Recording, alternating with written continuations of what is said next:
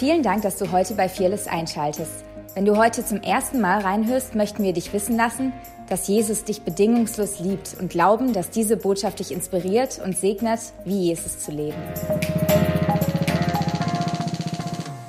Einen wunderschönen guten Morgen auch von meiner Seite. Geht's euch gut? Gott ist gut, oder? Da trinke ich gleich mal drauf. Ich habe euch hier was mitgebracht, beziehungsweise mir wurde es gegeben, ausgeliehen. Ähm, aber wer von euch weiß, was das ist? Eine Sanduhr. Hein? Und äh, ich, ich, fand dieses, also als ich mich vorbereitet habe, wer war das letzte, letzte, vor zwei Wochen im Gottesdienst hier? Ein paar von euch. Äh, ich werde da anknüpfen, ich werde ein bisschen nochmal Revue passieren lassen für die, die jetzt zum ersten Mal da sind. Aber es geht im Prinzip um das, das halt ein bisschen, mache ich alles richtig. Also im Prinzip geht es darum, dass wir frei von Sünde sind und in eine Freundschaft mit Gott hinein, in eine Freundschaft mit Gott hineingehen. Und ähm, wir haben uns etliche Verse und Bibelverse angeschaut, weil für mich ist immer wichtig, dass unsere Leute oder ihr eure Bibel dabei habt, weil ihr müsst es prüfen, was ich sage.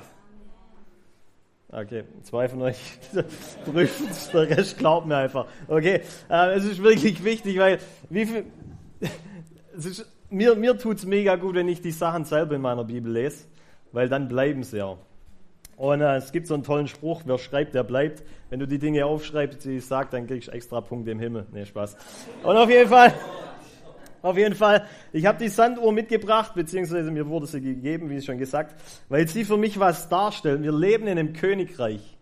Und das Reich Gottes ist ein Königreich. Aber das funktioniert anders wie ein anderes Reich. Es ist ein Reich, das auf den Kopf gestellt ist. Vielleicht ist dir das schon mal aufgefallen. Du bekommst dein Leben, wenn du es niederlegst. Du bekommst mehr, wenn du was hergibst in der Welt da draußen, da musst du um dein Leben kämpfen. Du musst kämpfen mit deiner eigenen Kraft, damit du was bist. Ja, ich mich meiner mir, ach Herr segne uns alle vier, mein Haus, mein Auto, mein Swimmingpool und die ganzen Sachen kennt ihr alle selber. Aber im Prinzip geht es darum, wir brauchen nicht mehr kämpfen, weil jemand für uns gekämpft hat. Er hat für uns gesiegt und jetzt leben wir in dem Sieg. Wir haben es vorher gesungen, wir, ähm, er hat alles für uns gemacht. Er verlässt uns nicht mal mehr. Das ist seine Gnade. Dort am Kreuz sehen wir diese Gnade manifestiert. Und diese Gnade, die hat uns nicht nur errettet, sondern die Gnade, die befähigt uns, so wie er zu leben. Weil Römer 8, könnt ihr mal aufschlagen, dass ihr das wirklich in, eurem, in eurer eigenen Bibel seht. Einer meiner Lieblingsverse, Römer 8, Vers 29, 29 da heißt es, denn die er vorherbestimmt hat, die hat er auch ähm, vorhererkannt, dem Bilde seines Sohnes gleichförmig zu sein, damit er der Erstgeborene sei unter vielen Brüdern. Es bedeutet, er hat dich vorherbestimmt, er hat dich erkannt, dass du so aussehen kannst wie er. Jetzt sagst du vielleicht, es ist unmöglich, so wie Jesus zu leben. Das ist richtig. Wer weiß, alles, was hier drin steht, ist unmöglich. Aus eigener Kraft. Aber du musst ja nicht mehr aus deiner Kraft leben.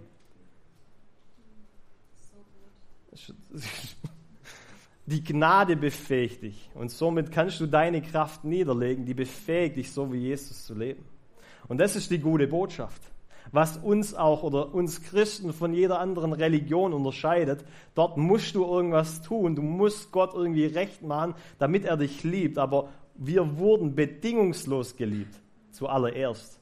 Gott ist Liebe und er zeigt seine Liebe darin, dass er uns zuerst geliebt hat, bevor wir irgendwas tun konnten,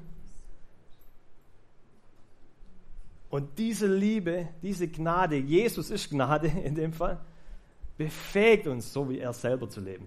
Wisst ihr, sonst hätte er nie gesagt, folgt mir nach, wenn es nicht möglich wäre. So, Jesus hat unseren Lebensstil vorgeführt in der perfekten Beziehung zu Gott. Und diese perfekte Einheit wurde durch Jesus Christus am Kreuz wieder, wie soll ich das sagen, wiederhergestellt weil durch den Sündenfall ist die zerbrochen. Und Gott hat diese Einheit, Jesus hat diese Einheit durch seinen Tod wiederhergestellt, damit wir jetzt eins mit ihm, in ihm, wer von euch weiß, Jesus lebt in ihm? Praise God. Also Jesus lebt in ihr, so ihr seid eins. Der Weinstock und die Rebe, die sind eins. Du kannst nicht wirklich erkennen, wann fängt jetzt der Weinstock an oder wann ist die Rebe dran oder wie auch immer. Das ist ein Ding. So, ihr seid eins und aus dieser Einheit befähigt er dich, so wie er zu leben. Und es hat ganz verschiedene Facetten. Es muss auch nicht immer aussehen wie der Steve Junke, der da draußen geführt für jeden zweiten betet. Aber das kann so aussehen. Und äh, ich möchte dir wirklich Mut machen. Sei kühn, sei mutig, weil du darfst mit Kühnheit ins Allerheiligste hineinrennen. Ja? Wenn du nicht deinen Wert kennst, wenn du nicht weißt, wer du bist, dann wirst du nicht kühn ins Allerheiligste rennen. Aber Jesus hat deinen Wert wiederhergestellt und somit kannst du kühn zu Gott, dem Schöpfer von Himmel und Erde rennen. Und wenn du schon zu ihm kühn rennen kannst, dann ist es doch egal, was die Welt von dir denkt, oder? Was will die Welt ablehnen, was vom Himmel angenommen ist? Good word. Ja, auf jeden Fall. Auf jeden Fall. Wir leben in einem umgedrehten Königreich, wo Sachen anders laufen. Wir sind mehr als Überwinder. Wir, wir bekommen unser Leben, wenn wir es niederlegen. Ähm, du, du, du nimmst einen Schluck von Gott und ein ganzer Fluss kommt aus dir raus. Ich, ich, ich stelle mir manchmal so vor, ich war ja früher mal, war ich Stuckateur. Und äh, unser, mein damaliger Chef hat er immer noch, er hat einen riesen, äh, also einen großen, bestimmt größer wie ein Fußballplatz, ähm, hat ein riesiges Arsenal und ähm, im Normalfall, das ist jetzt vielleicht für die Aufnahme ein bisschen schlecht, aber im Normalfall brauchst du einen Hängerführerschein, wenn du Hänger fahren willst. Aber mein, mein, mein Chef hat mir ziemlich viel, äh, viel anvertraut in meinen jungen Jahren und hat mir einfach das Gerüst, also quasi Gerüst, was man draußen die Fassade ähm, aufbaut zum Streichen und so, hat er mir auf den Hänger gepackt und hat gesagt, also jetzt fährst mal. Wer von euch ist schon mal Hänger gefahren? Ein paar von euch, paar, ja. Wer ist schon mal Rückwärtshänger gefahren?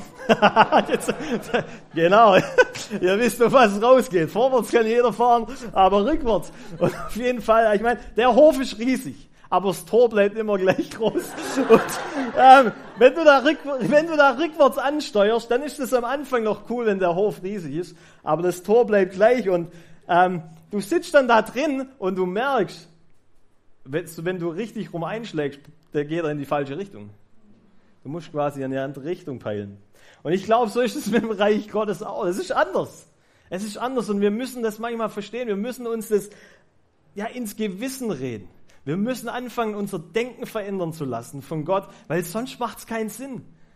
Wenn du im Restaurant sitzt und die Bedienung ist nörgelig, weil sie, was weiß ich, wie viele Aufträge hat und du bist jetzt halt auch noch am Sonntag da und dann handelst du im gleichen Geist, wie sie gerade drauf ist und sagst so, der gebe ich nie im Leben Trinkgeld. Die hat es nicht verdient.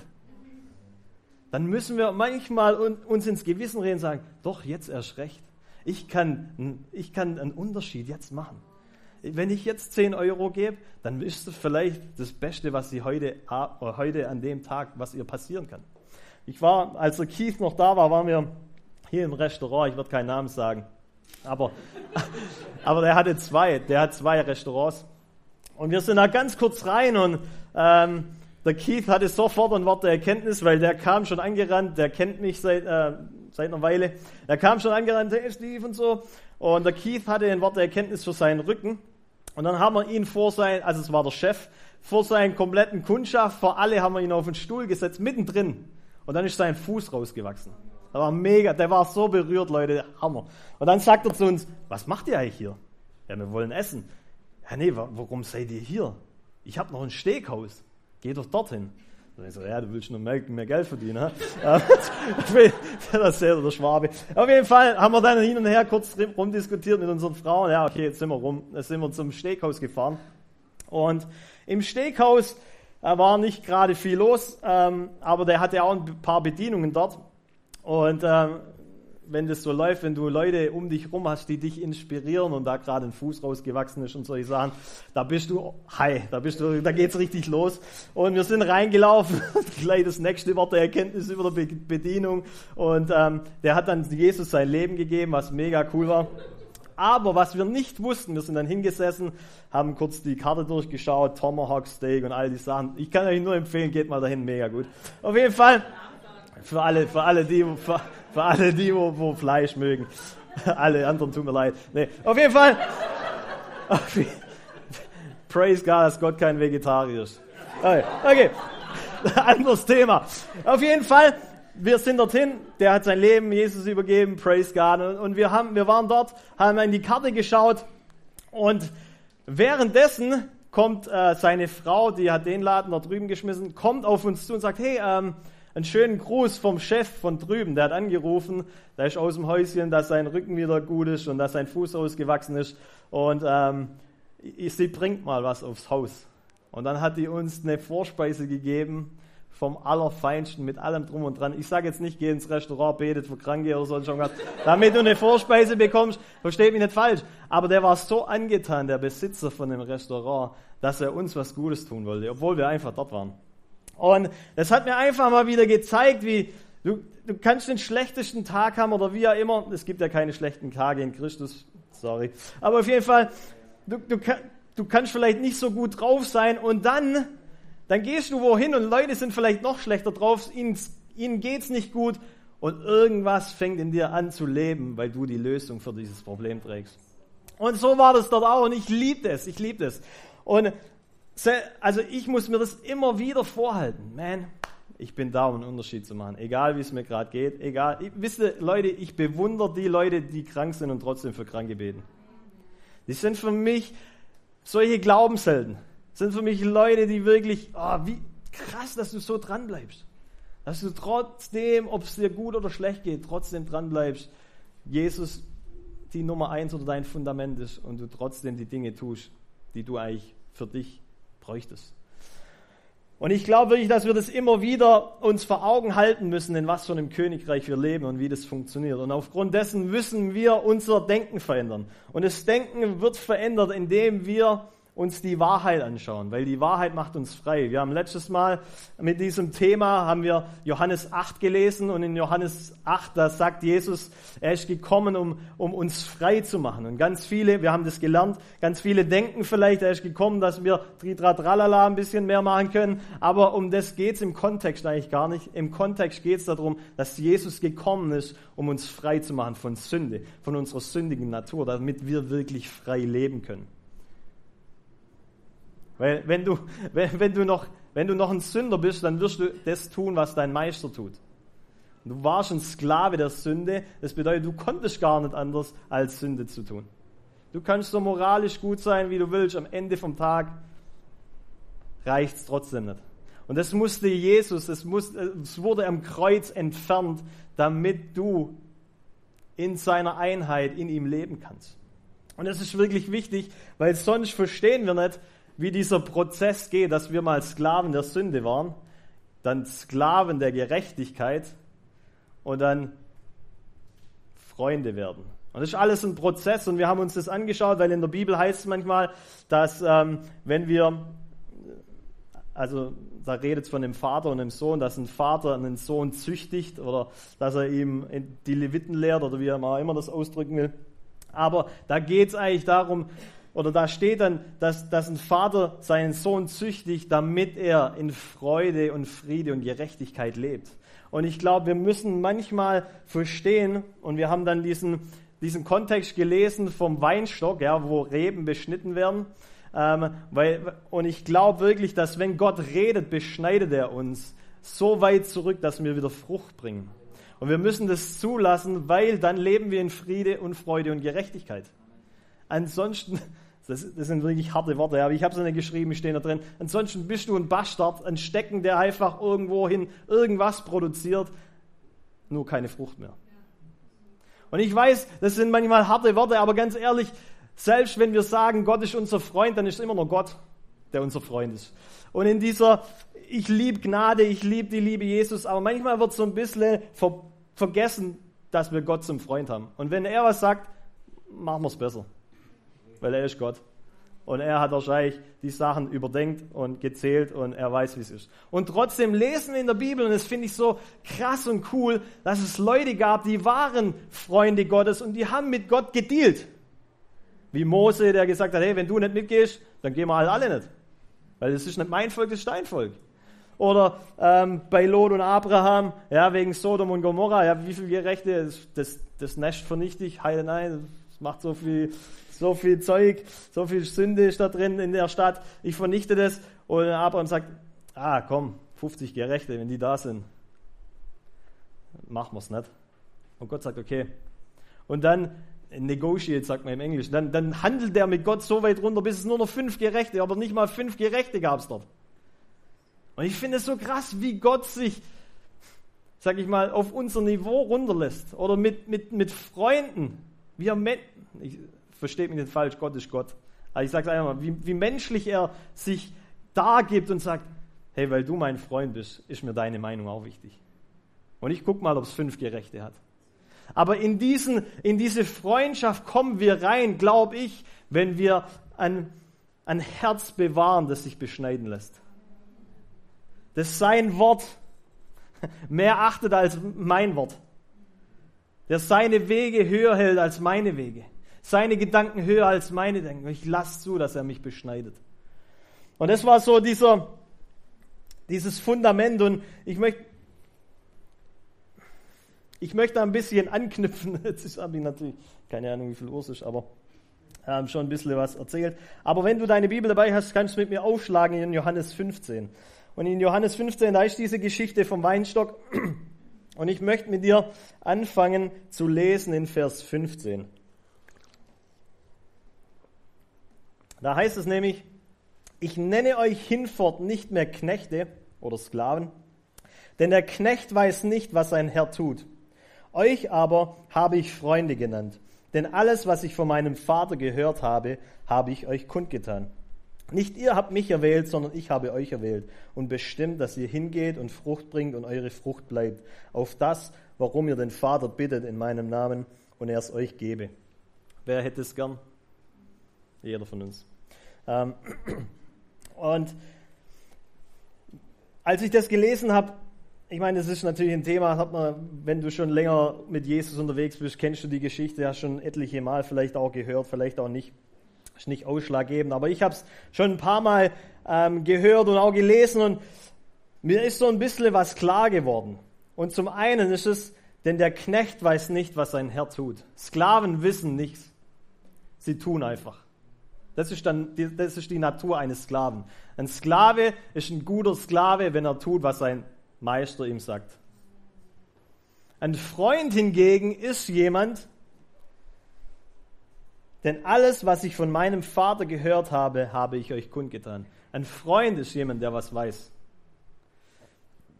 Und ich glaube wirklich, dass wenn wir, dass, wenn, dass wir in eine Season oder in eine Zeit reinkommen, wo Gott Freunde sucht, weil er Dinge ihnen offenbaren will. Er will Weisheit weitergeben. Und ich werde euch nachher eine Geschichte ähm, aus der Bibel vorlesen, beziehungsweise will euch, mit euch da reingehen, wo ihr seht, was passiert, wenn Weisheit nicht mehr da ist. Und ich finde es krass, weil das habe ich gestern Abend gelesen. Ich lese äh, jeden Tag gerade meine Bibel. Ähm, also nicht, dass ich es sonst nicht getan hätte, aber ich, ich habe gestern Abend, ich mache so einen äh, vier Kapitel Jahresplan durch. Und in Lukas 11, da heißt es, Weh euch, ihr Schriftgelehrten. Jesus redet da zu den Pharisäern und er sagt, weh euch, ihr Schriftgelehrten, denn ihr habt den Schlüssel der Erkenntnis weggenommen.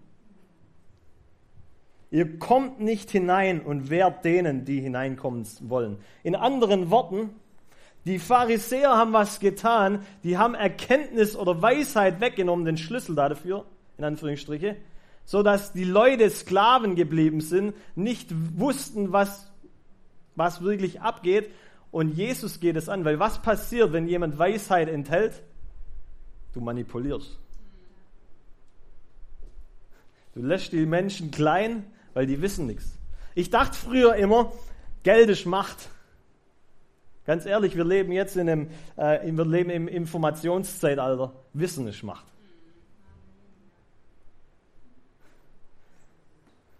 Wir sind, wir sind, es war mal, dass der religiöse Geist Macht hatte, weil er die Weisheit irgendwie für sich behalten hat. Das Ding war in Latein geschrieben, Griechisch und sonst irgendwas. Und wer die Sprache nicht konnte, der hat Pech gehabt.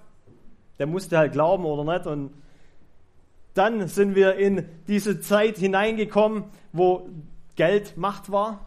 Aber ganz ehrlich, ich war, ich war letztes Jahr äh, auf einem Missionseinsatz in Afrika und ich war erstaunt, wie gut es denen geht. Also, versteht mich nicht falsch, aber die hatten, die hatten die gleichen Markensachen an, die hatten alle ein iPhone-Handy und Android vielleicht auch, aber die hatten lauter so, Die hatten alles Mögliche, was wir auch hatten. Und das, und das Land, das ist reich. So, ich frage mich, warum das ein dritte Weltland ist. Nicht, weil es dort keine Ressourcen hätte, oder, sondern weil sie nicht wissen, wie es geht. Da fehlt es an Wissen. Und ich frage mich ganz ehrlich, was würde passieren, wenn Gott seiner Kirche, seinen, seinen, seinen Kindern, uns Christen Weisheit geben würde? Diese Dinge, die er mit Jesus bespricht, was würde passieren mit einer Stadt, mit einem Land? Anstelle, dass vielleicht irgendwie einer denkt, er hat Offenbarung und sie für sich behält und Sklaven produziert. Menschen manipuliert. Also, glaub, also ich glaube persönlich aus dem raus, dass Freundschaft Offenbarung inspiriert. Freundschaft bringt Offenbarung. Und Offenbarung bringt Transformation. Weil wenn wir nicht transformiert werden, dann versuchen wir es wieder doch nur aus eigener Kraft, dann ist wieder nur ein moralischer Kodex, wo wir versuchen, wwwjd, ähm, was würde Jesus tun? Kennt ihr das? Ich war da auch mal ganz hip drauf auf das Bändle, bis Gott zu mir gesagt hat, hey, ähm, das ist auch nichts Besseres als dumme Religion. Ich meine, manchen hat es geholfen und mir vielleicht hilft es auch ab und zu, wenn ich denke, was würde Jesus jetzt tun. Aber ganz ehrlich, es geht nicht, es geht nicht darum, was Jesus jetzt tun würde. Wenn ich äh, irgendjemand eine reinbomben würde und dann kurz überlege, ja, was würde Jesus tun? Nee, er macht es nicht. Dann hilft es vielleicht in der Situation ganz kurz, aber es transformiert mich ja nicht. Das Problem habe ich ja immer noch. So, Jesus ist nicht gekommen, damit wir ans, ans, als Sklave weiterleben. Was würde Jesus tun? Ja gut, ich überlege es mir jetzt, sondern er ist gekommen, dass, damit wir so leben wie er, damit du nicht mehr überlegen musst, will ich jetzt sündigen oder nicht. Das ist zu heftig. Okay. So ist es halt. Ähm,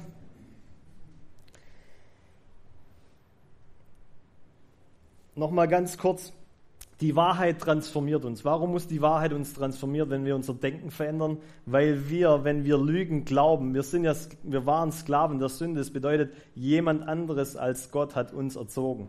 Und es war der Vater der Lüge. Und wir haben jahrelang Lügen geglaubt. Ich habe jahrelang Lügen geglaubt, sonst wäre ich nicht irgendwie abgedriftet. Ähm, aber wir haben jahrelang Lügen geglaubt und diese Lügen haben uns deformiert. Und deswegen müssen wir wieder transformiert werden in das Bild seines Sohnes. Und wie passiert es? Indem, oder warum müssen wir, lass mich so sagen, wir wurden deformiert und deswegen müssen wir transformiert werden. Und deswegen ist Jesus bis zur Unkenntlichkeit geschlagen worden. Ich lese euch das mal vor, weil das steht in Jesaja 53. Er wurde verachtet von allen gemieden. Von Krankheit und Schmerzen war er gezeichnet. Man konnte seinen Anblick kaum ertragen. Das waren eigentlich wir. Unseren Anblick konnte man nicht mehr ertragen, weil wir so verstört waren. So weit weg von dem Bild, in dem wir eigentlich geschaffen wurden. Wir wollten nichts von ihm wissen. Ja, wir haben ihn sogar verachtet.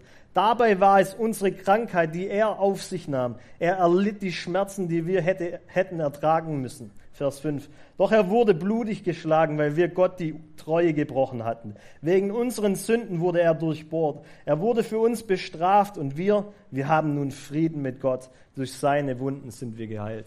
Wow. So Jesus wurde Sünde, damit wir Sünde, damit wir gerecht werden würden. Versteht ihr? Da war ein Austausch. Er musste zu diesem Bild werden, das wir waren, unkenntlich damit wir zu dieser Herrlichkeit transformiert werden würden, die er ist. Und deswegen ist wichtig, dass wir unser Denken verändern. Und das passiert, Paulus sagt es, oder Jesus sagt, der Seemann, er ging aus zu sehen. Und der Seemann ist Gott und, die, und der Seemann, äh, die, das, die Saat ist Gottes Wort. Und die, die, das Wort Saat ist das Wort, wo wir das Wort Sperma herkriegen.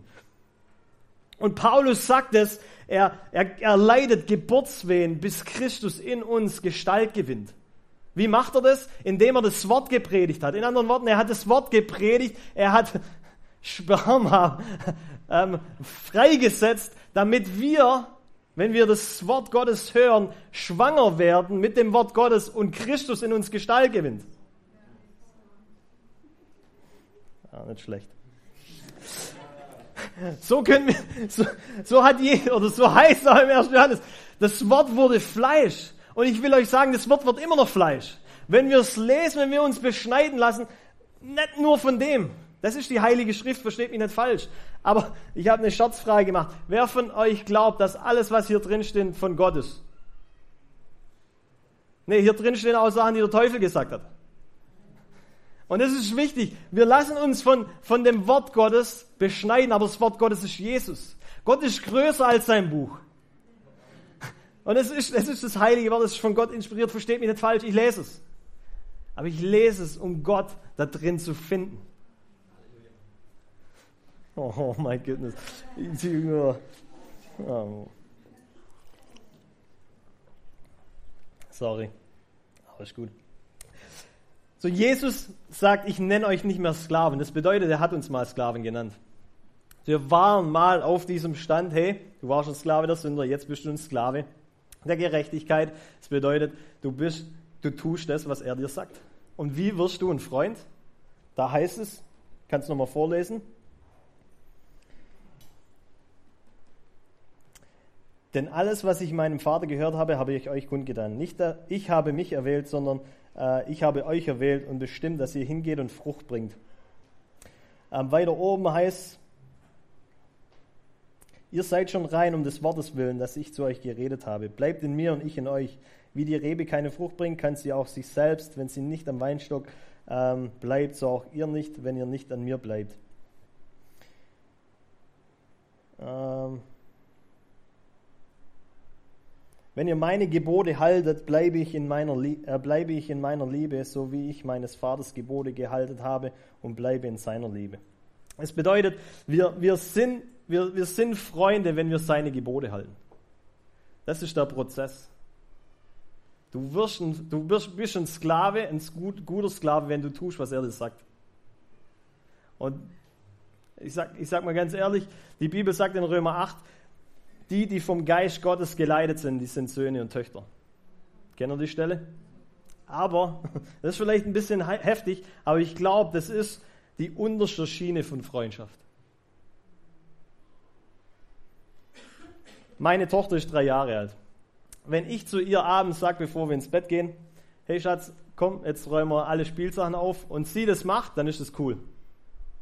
Und weil sie drei Jahre ist und das alleine macht, ist ein Wunder. Wenn,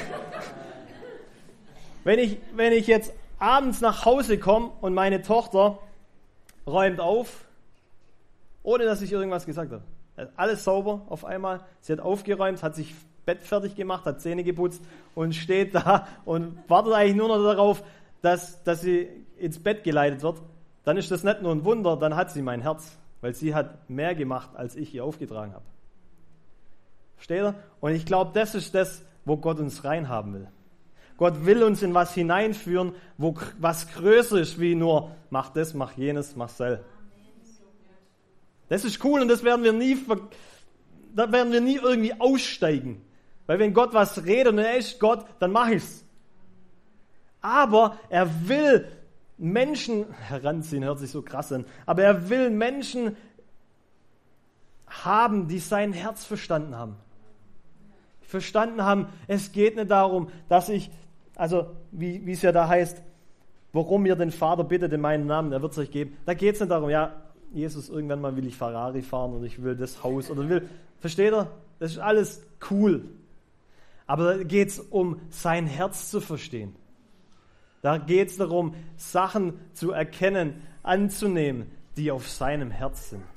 Weil dann treten wir in eine Position oder in eine Beziehung, die ähm, in Psalm 2, Vers 8 ist. Und da steht, fordere von mir und ich will dir die Nationen zum Erbteil geben. Zu deinem Besitz die Enden der Erde. Träumen wir schon so groß? Oder sind wir immer noch mit unserem Gebetsleben darin, von Gott irgendwelche Dinge zu verlangen, anstelle mal zu fragen, hey, vielleicht muss ich zuerst mal gehorsam sein mit den Dingen, die er mir aufgetragen hat. Ich glaube, Gott will uns in eine Freundschaft hineinführen, wo er sagt, hey, fordere von mir die, die Enden der Erde. Fordere von mir Schönreich, fordere von mir Böbling, fordere von mir Deutschland. Ich will dir Weisheit geben, dieses Land zu führen. Ich will dir Weisheit geben, dieses Problem so und so hier in dieser Stadt, das schon über Jahrzehnte gibt, wie man das ausbügeln kann. Aber wie kommen wir da rein? Wir lernen zuerst, seine Stimme kennenzulernen. Wir lernen, gehorsam zu sein. Wir lernen, gute Sklaven zu sein. Und in diesem Prozess ein, ein guter Sklave zu sein, glaube ich, erkennst du sein Herz immer mehr. Mein Volk geht zugrunde, kommt um an Mangel an Erkenntnis. Das heißt in Hosea 4, Vers 6. Ich finde es so krass, weil genau das ist das Problem. Viele Christen leben nicht in Mündigkeit, leben nicht in einer intimen Form zu ihrem Vater und deswegen mangelt es ihnen an Erkenntnis. Erkenntnis kommt nicht durch Studieren. Ich liebe Studieren und ich lese meine Bibel jeden Tag. Meine Frau denkt abends noch, ich mache wahrscheinlich in Amazon rum. Aber eigentlich lese ich meine Bibel. Und, und, und ich sage nicht, da kann ich mal was lernen oder sowas. Aber ich glaube, Offenbarung kommt wirklich daher, wenn du den Vater kennenlernst. Und ich will euch das anhand von dem Beispiel sagen und dann endlich. Und das finden wir in 1. Mose 41. Und da geht es um, um Josef. Und vielleicht ist dir diese Geschichte ein Begriff, vielleicht nicht. Ich versuche sie so kurz wie möglich in eigene Worte zu fassen, dann brauchen wir nicht alles lesen. Äh, in 1. Mose 41. Mose äh, ist ein Sohn, äh, äh, nicht Mose, Josef. Josef ist ein Sohn ähm, und hat noch andere Brüder. Und äh, Josef bekommt ein Traum. Und äh, nicht nur einfach so ein Traum, sondern ein Traum, wo seine ganzen Brüder, sein Vater und seine Mutter vor ihm sich niederknien. Wenn du die Geschichte schon mal gelesen hast, ist mir erst vor kurzem aufgefallen, ähm, Benjamin war ein, war ein Sohn, war beziehungsweise war ein Bruder von ihm, den gab es zu, zu dem Zeitpunkt noch gar nicht, als er den Traum bekommen hat. Aber trotzdem war er eine Ehre. Das finde ich mega interessant, weil das bedeutet für mich, Gott hat einen riesen Überblick und kann schon und kennt unsere Zukunft. Auf jeden Fall, es war kostenlos. Ähm, auf jeden Fall, auf jeden Fall, Josef, Josef hat ein paar Träume, die machten ihn ziemlich unbeliebt. Seine Brüder haben ihn quasi gehasst, schmeißen ihn in den Brunnen und weil sie sich nicht getraut haben, ihn umzubringen, verkaufen sie ihn nach Ägypten. Dort wird Josef, weil Gott mit ihm ist, und ich liebe, versteht mich nicht falsch, ich liebe die Geschichte. Dort wird Josef unter, also der Pharao gab es ja da, der das Land regiert hat, und dann hatte er so einen Stellvertreter oder einen zweiten Chef oder sowas. Und Josef wird unter ihm Sklave. Und alles, was Josef angetastet hat, wurde zu Gold. Alles hat funktioniert. Wirklich crazy. Alles hat gewuchert, hat megamäßig floriert. Und ähm, so sehr floriert sogar, dass die Frau von dem zweiten Chef ein Auge auf ihn geworfen hat. Und äh, die wollte dann mit ihm schlafen, also mit Josef. Josef hat Nein gesagt und äh, wurde dann von der Frau angeklagt, angeklagt, dass er sie vergewaltigt hat. So ist Josef ins Gefängnis gekommen. Josef im Gefängnis ähm, wird dort zum Gefängnisführer, also zum Chef des Gefängnisses wieder. Gott ist mit ihm. Und ähm, dann kommt der Mundschenk und der Bäcker vom Pharao, werden ins, äh, werden ins Gefängnis geworfen. Die beiden haben auch einen Traum. Josef legt den Traum aus und sagt, Jungs, denkt an mich, wenn ihr beim Pharao seid. Das hat ihm noch mal ein paar Jahre gekostet. Aber auf jeden Fall, ähm, irgendwann hat der Pharao einen Traum. Und der Pharao träumt in 1. Mose 41, Vers 18, er träumt von sieben Kühen, die fett sind und denen es wirklich prächtig geht. Und ähm, die essen, äh, ich kann es euch vorlesen, aber im Prinzip, ähm, die essen, äh, alle, denen geht es wirklich gut. Und dann hat er einen zweiten Traum von, von, ähm, von sieben Ähren, voll und schön. Und, die, und siehe, sieben Ähren dürr, mager äh, und vom Ostwind versenkt, sprost nach ihnen auf und sie ma mageren Ähren und die mageren Ähren verschlangen die sieben schönen Ähren. Und, Jes, äh, und Jesus, Josef, und Josef ähm, legt quasi diese, diese zwei Träume aus und sagt, hey, es wird eine Periode kommen von sieben Jahren, die werden mega fruchtvoll sein und es wird eine Periode kommen, beziehungsweise eine Hungersnot von sieben Jahren. Und ähm, hey Pharao, das und das könntest du machen, ähm, dann wird es dir mega gut gehen.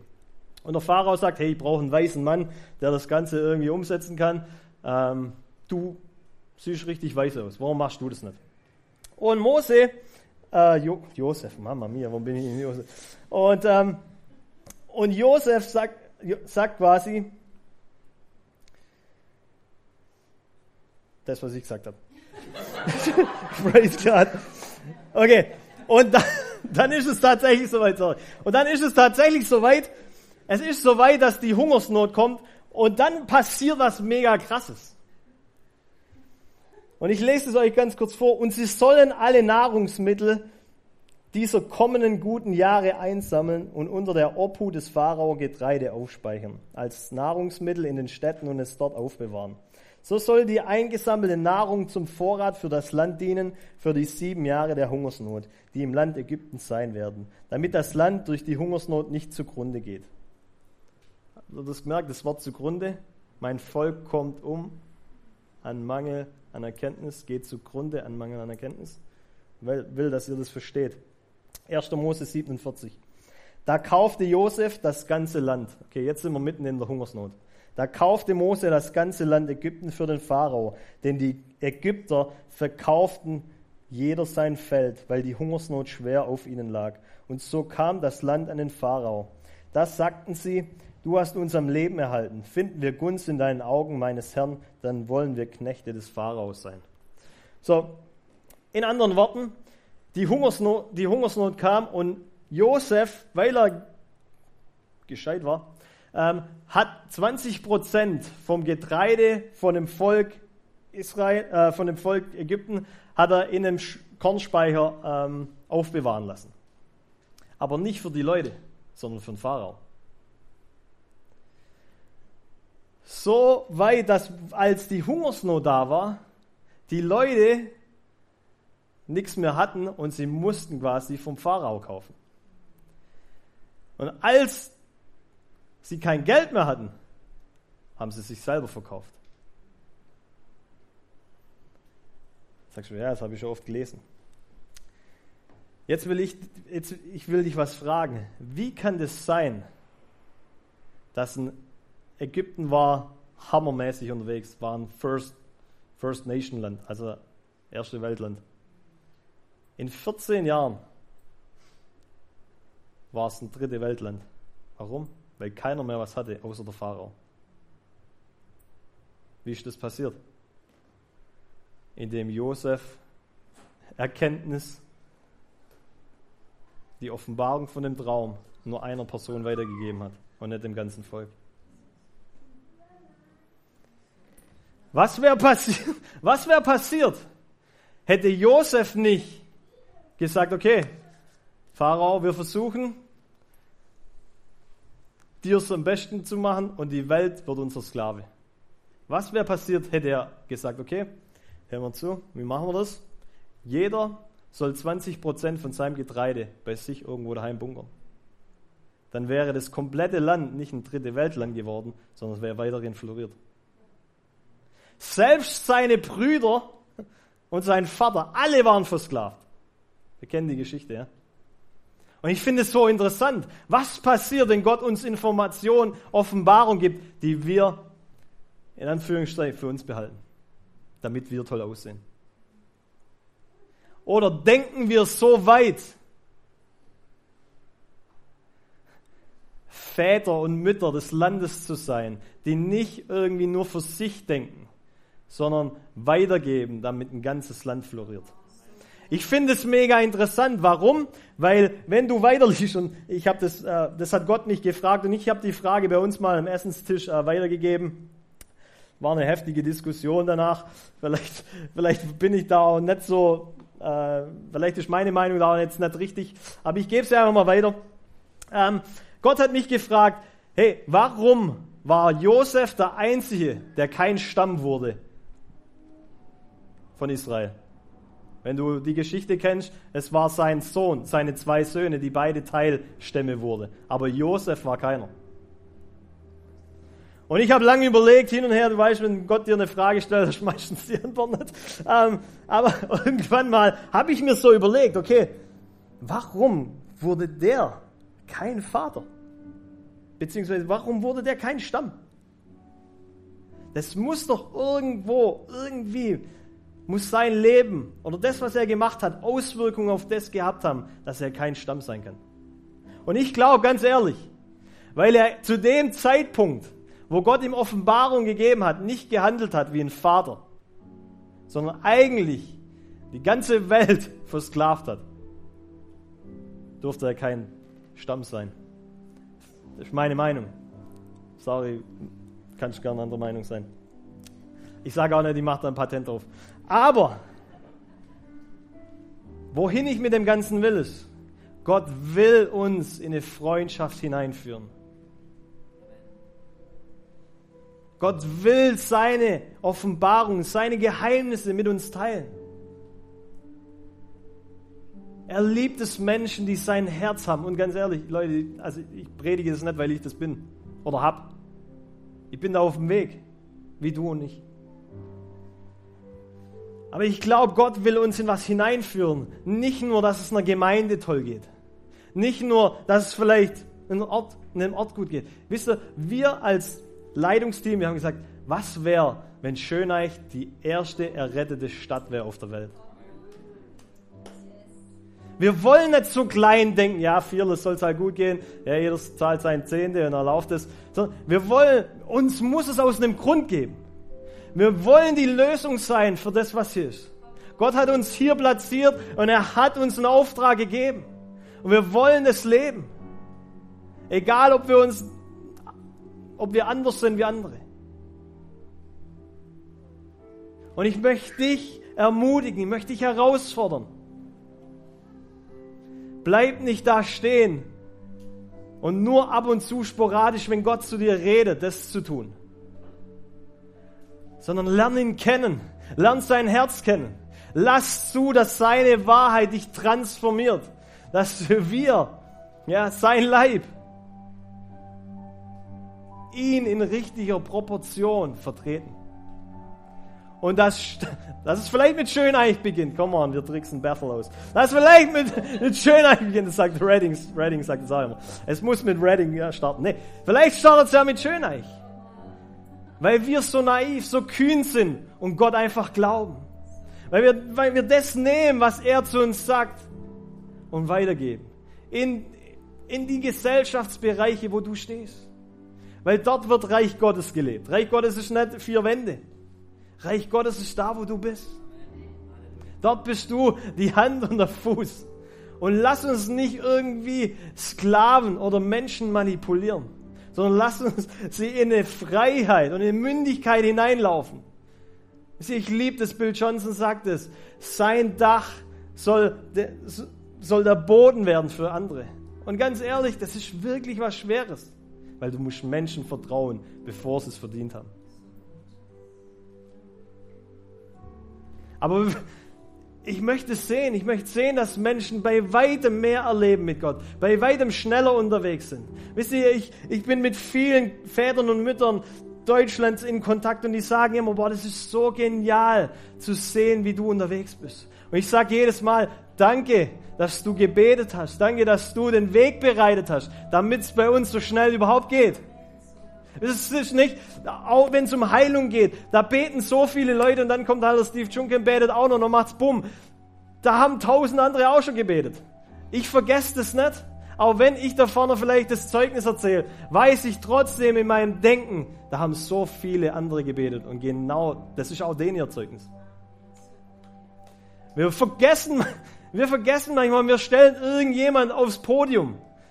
Nee, da gehört keiner hin außer Gott. Und es passiert, indem wir alle verstehen, er lädt uns alle ein zu einer Beziehung, zu einer Freundschaft. Vielleicht schließen wir alle unsere Augen ganz kurz. Ich möchte für uns beten.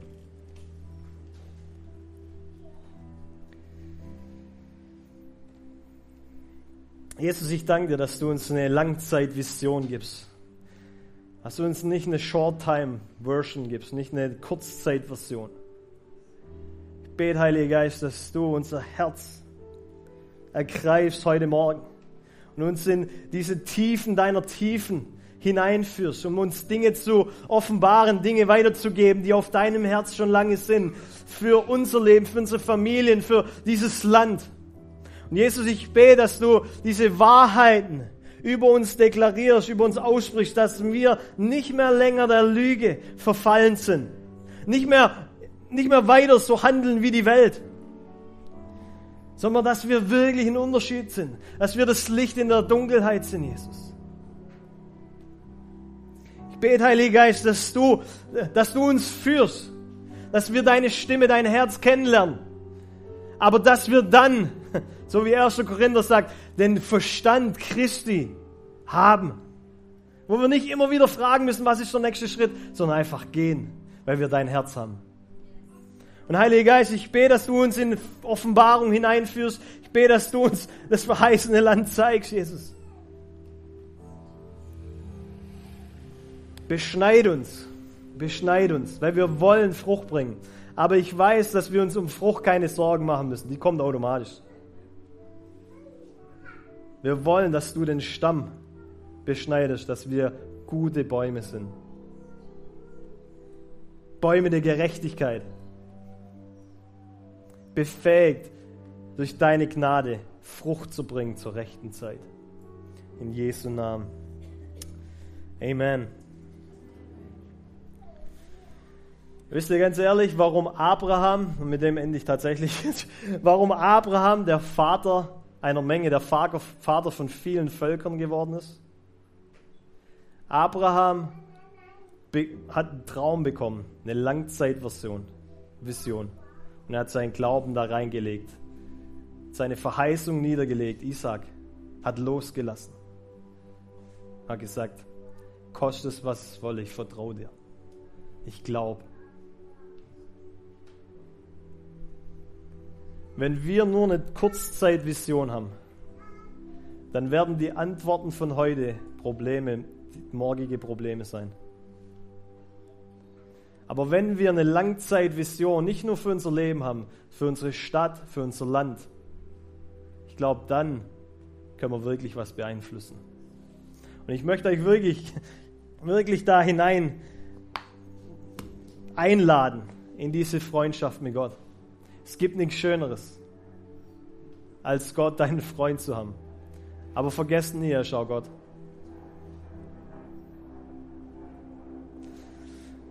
Und vielleicht bete ich einfach nochmal. Jesus, ich danke dir einfach, dass du gut bist. Du bist so gut, dass du dich selber erniedrigt hast. Du bist ans Kreuz gegangen. So wie wir gelesen haben in Jesaja 53. Nicht nur für unsere Krankheit, sondern dass wir Frieden haben mit dir. Wir müssen um nichts mehr kämpfen, sondern du hast diesen Friede für uns gekauft. Du bist diesen Bund mit uns eingegangen, der hat eigentlich gar nichts mit uns zu tun. Also wir haben da gar nichts getan. Sondern der Bund ist ganz auf deine, auf dir gegründet. Nicht auf unserem Tun, nicht auf unserem, unserer Leistung. Und Jesus, ich danke dir dafür, weil das ist Gnade. Und wir nehmen dieses Geschenk an. Und vielleicht kann das Ministry-Team nach vorne kommen. Möchte ich einfach einladen. Dort am Kreuz wurde jede Sünde besiegt. Dort am Kreuz wurde jede Krankheit besiegt. Und wir erleben das manchmal und wir erleben es manchmal noch nicht. Aber es ändert nichts an Gottes Natur. Es ändert nichts an dem, was Gott für uns getan hat. Und wir wollen wirklich für dich beten. Wenn du hier bist, dann komm hier nach vorne. Lass für dich beten. Wenn du hier bist und du hast noch nie Jesus dein Leben gegeben, du hast noch nie gesagt, Jesus sei du Herr in meinem Leben. Ich, ich vertraue dir mein Leben an. Ich will es nicht mehr selber in den Händen haben, sondern ich will loslassen. Dann komm hier nach vorne möchte ich wirklich ermutigen, heute ist ein Tag, wo du in diese Beziehung, in diese Freundschaft starten kannst. Wo er sich dir offenbart, wo du seine Stimme hören kannst, vielleicht zum allerersten Mal. Aber er sehnt sich danach. Er wollte keine Roboter. Er hat auch nicht gesagt, der Himmel ist leer, wenn du dir, wenn du Jesus, wenn du dein Leben mir gibst, dann hole ich dich sofort. Sondern er hat uns einen Auftrag gegeben. Und er will mit dir hier die Welt verändern. Und wir glauben das. So möchte ich jetzt wirklich den Gottesdienst abschließen. Wünsche euch einen hammer gesegneten Sonntag. Könnt ruhig zum Steakhouse oder sonst irgendwo hin. Seid die Reinhören. Wir glauben, dass der Heilige Geist durch seine Liebe, Kraft und Wahrheit Veränderung bringt und dich zurüstet, diese Begegnung in dein Umfeld hinauszutragen. Und sei gesegnet. Das Allerhöchste. In Jesu Namen. Amen.